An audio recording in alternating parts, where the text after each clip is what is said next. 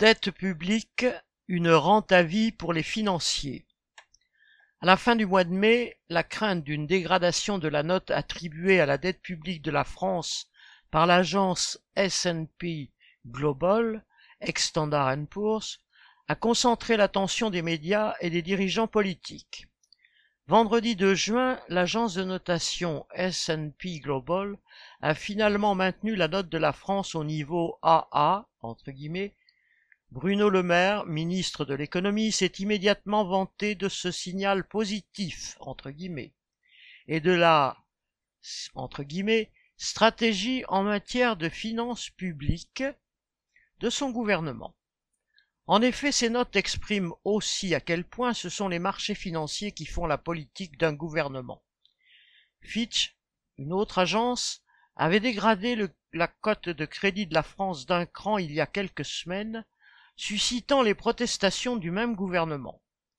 Fitch évoquait alors le climat de tension sociale en France, susceptible de rendre difficile le redressement des finances publiques.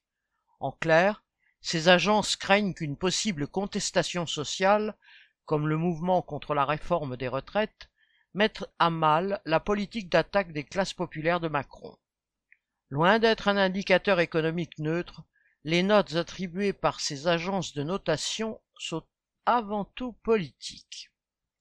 Si l'annonce du 2 juin était à ce point attendue, c'est parce que les notes permettent aux financiers de décider à quel taux les États peuvent emprunter auprès des banques, et donc de décider comment ces mêmes financiers pourront pomper l'argent public. Alors que la dette publique mondiale atteint des records, la hausse des taux d'intérêt rend le service de leur dette toujours plus lourd. En France, ce sont 53 milliards d'euros qui ont été déboursés en 2022, soit une augmentation de 15 milliards d'euros en un an pour le seul remboursement des intérêts de la dette publique, qui représente actuellement 3 000 milliards d'euros et continue d'augmenter.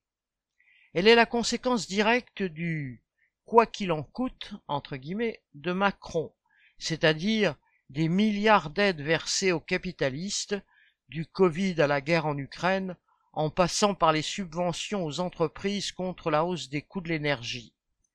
Mais elle est remboursée par les classes populaires à qui on serre la ceinture et qui voient les services publics se dégrader sous le coup des économies.